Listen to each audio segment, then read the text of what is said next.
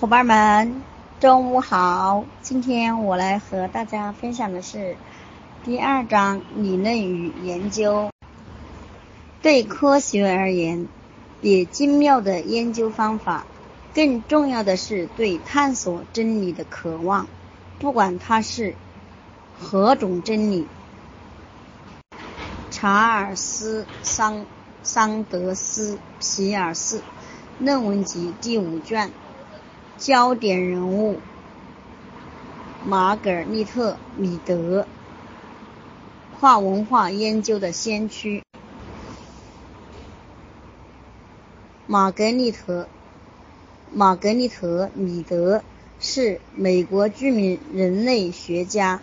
二十世纪二十年代，很少女性。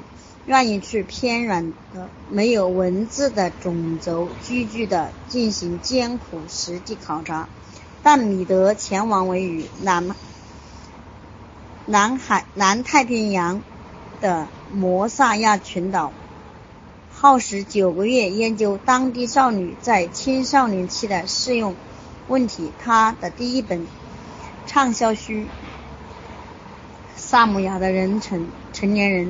一九二八年，对青春叛逆期不可避免这一这一普通认可的观点提出质疑。一九二八年，对青春期叛逆不可避免这一普遍认为的观点提出质疑。父母对学术的追求让米德度过了一个漂漂泊的童年。但这为也为他一生研究工作研究工作做好了准备。在新西在新泽西，米德母亲正忙于自己社会学博士课课题，带着他去访谈当代意大利移民，而这也是玛格丽特第一次接触田野调查。他的父亲是宾夕法尼亚大学的沃顿商学院的一位教授，他一直教教导玛格丽特要尊重事实，同时告诉他清晰思维的重要性。父亲特别强调理论与相应结合。玛丽玛格丽特。承袭了父亲的这一观点，比如他使用其儿童理论培养自己的女儿。玛格丽特的祖母曾经是一位教师，她带着小玛格丽娜去森林里收集并分析薄荷标本。米德在自己回忆录《黑莓之冬》中写道：“虽然当时我的地理和拼写。”可能不过关，但是我学会了观察并记录我周围的世世界。玛格丽特对他的弟弟和两个妹妹发展进行了观察，并做出了大量记录。他一直好奇，为什么在同一个家庭中，孩子们的行为却大相径庭。这种好奇引发了他日后。的研究兴趣，同一文化中不同个体的气质差异。玛格丽特的另一个研究焦点是文化如何定义男女两种性别角色。在他看来，自己的母亲和祖母都是受过教育的女性，并且成功的拥有自己的家庭、孩子以及事业。玛格丽特也希望自己能够成为这样的女性，然而，在其职业生涯发展之初，她却被当时著名的人类学家爱德华·皮尔泼一盆皮尔泼了一盆冷水。皮贝尔告诉他：“你留，你做的是留在家里照顾家庭和生育儿女。”而不是去南太平洋群岛研究什么青少年期的女孩。米德家族的成员都认为应该尊重所有的人类以及他们的文化价值。玛格丽特也受其影响，选择了人类学选择了人类学作为毕业的生事业。玛格丽特牢记父亲的主张，唯一值得做的事情就是认为知识奉献一己之力。他发现自己迫切需要将那些曾一度被孤立、因受到现代城市文化的冲击而逐渐消失的文化记录下来。玛格丽特在他书中写道：“我去萨摩亚群岛，还有之后去过的那些。”其他地方了解到更多当地人的信息，除了文化，他们在其他方面与我们相同、相似，非常相似。历史上会发生一些偶然的事件，使这些文化和我们的文化间产生了很大的差异。因此，他们的知识将会使我们更清晰地认清自自己，认识我们的潜力以及我们的局限。如何阐明那些潜力与局限，正是发展心理学的理论和研究所适合的解决问题。玛格丽特·米德的生活始终于当她还是小姑娘时，就记录了自己和弟弟妹妹的观察。长大后，他们长大后，他成为了科学家，到偏远的那群岛研究那些与自己所处的社会截然不同的文化。米德的故事强调了发生发展心理学中的一些关键问题。首先，人人的发展研究并非枯燥、抽抽象或者晦涩难懂，而是关键真实生活的本质。其次，跨文化倾向可以揭示那些行为模式是所有文化共有的。如果存在的哪些不是发展文化、发展心理学中的最大量研究都是在西方发达社会中进行的，并且以中阶级白人作为研究对象。然而，米德和他的同事力图去扩展心发展心理学的研究范围。如今，发展科学家们都认为米德及其同事所做的尝试。再次，虽然科学的目标是通过客观、公正的调查得出可被验证的结果，但是对于人类行为的观察毕竟是由研究者来完成的，而这些研究者的自身生活背景、价值观以及经验可能会影响他们研究的解释。就像米德的女儿，人类学家弗利凯·玛丽。玛丽·凯森凯凯森林贝特森在回应针对米德早期萨摩亚群岛中的工作方法的批批评批评时提到，科学观察者就像一面透镜，会把自己所观察到的现象进行一定程度的曲解。这就是为什么科学家们需要让别人来验证其研究结果的原因所在。为了让研究工作更加客观，研究者必须细致人入微地考察各个方面，必须思考他们研究是建立在何种假设之上，以及他们是如何获得最终结论的。在考研考虑研究结果时，牢记这些可能偏执。导致偏差的因素十分重要。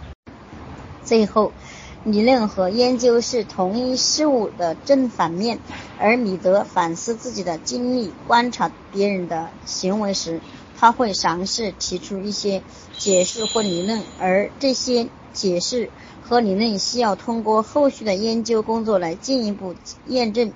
由于理论和研究的联系非常密切，我们将。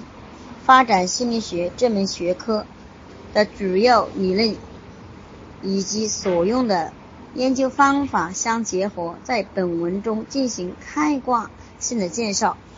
在本文的第一部分，我们会介绍发展心理学中的一些主要问题和理论观点。这些问题和理论是许多研究的基础。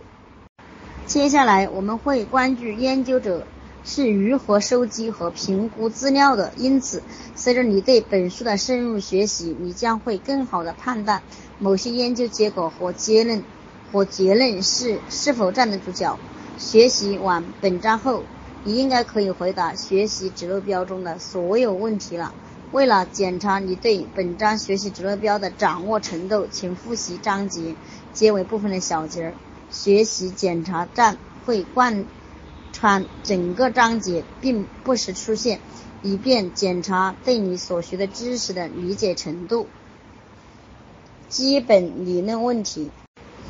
发展科学家提出了很多理论用来解释的人。的发展，每种理论都是由一系列逻辑关系、概念和论述组成的。它的目它的目的旨在描述或解释人的发展，同时预测在某些特定条件下个体会表现出任何何种行为。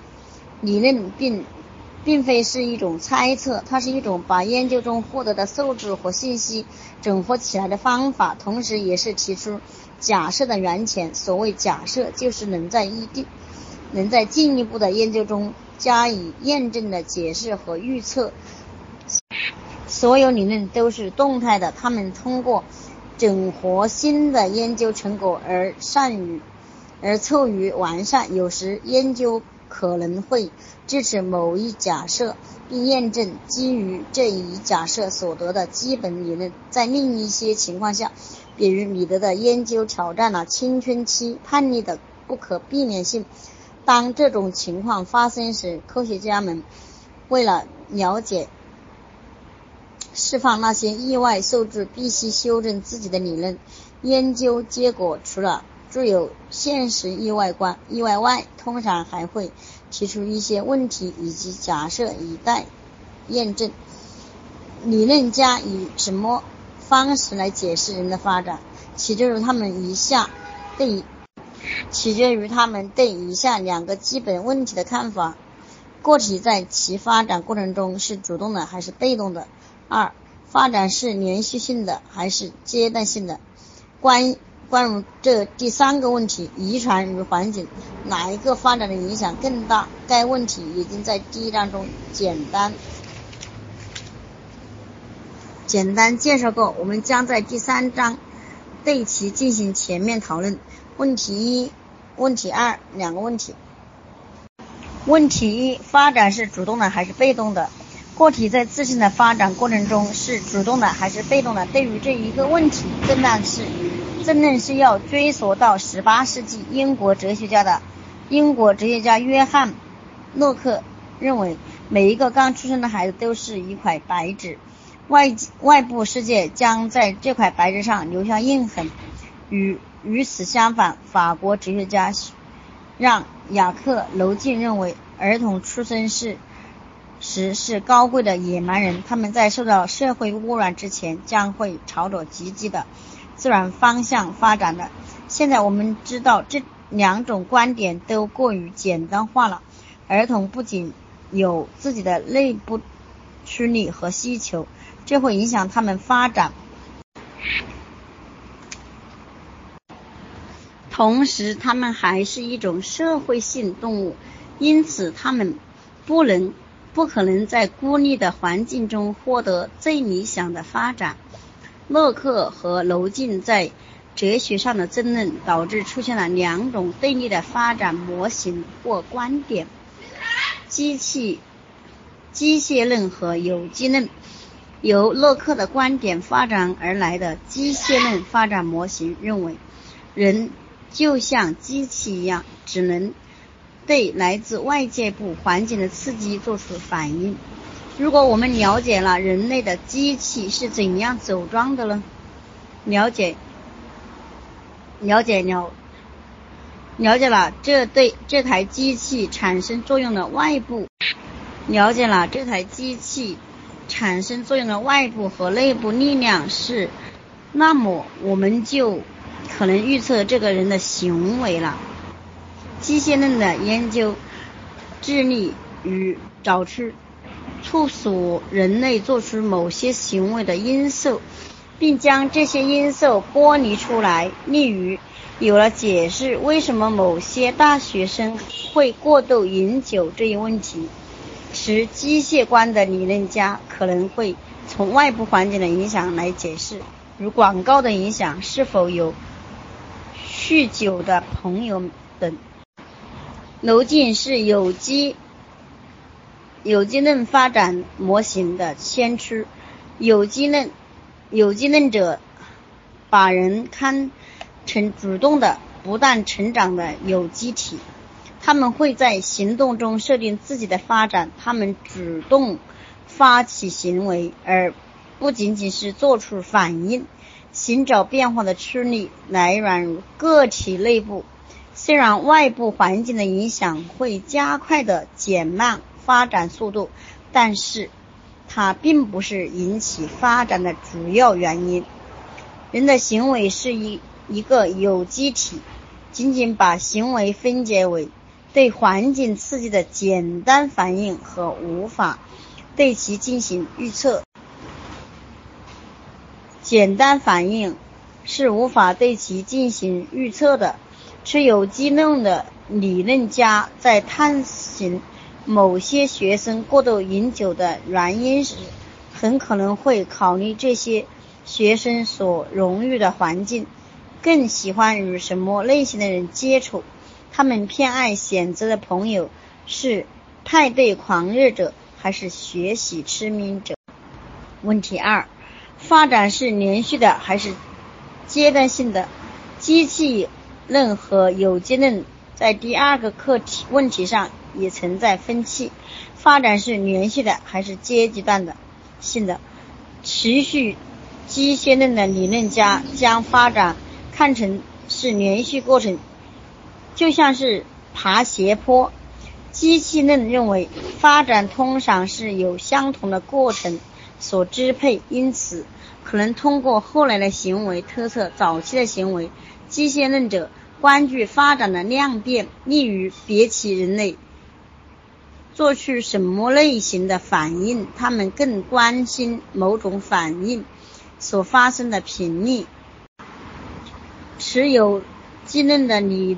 理论家则强调发展中的质变，他们认为发展就像上楼梯一样，有一系列不同的阶段组成，在每一个阶段中，人们要面对不同的问题，并发展不同的能力。任何一个阶段都是在前一阶段的基础上所建立的，同时又为下一个阶段的发展做好准备。谢谢大家的聆听。嗯，这个书的章节都有点长哈，一次读完的话可能会太累。我是可以读的，但是怕家人们听得太累，所以今天就读到这里。嗯，下次再和大家分享。谢谢大家。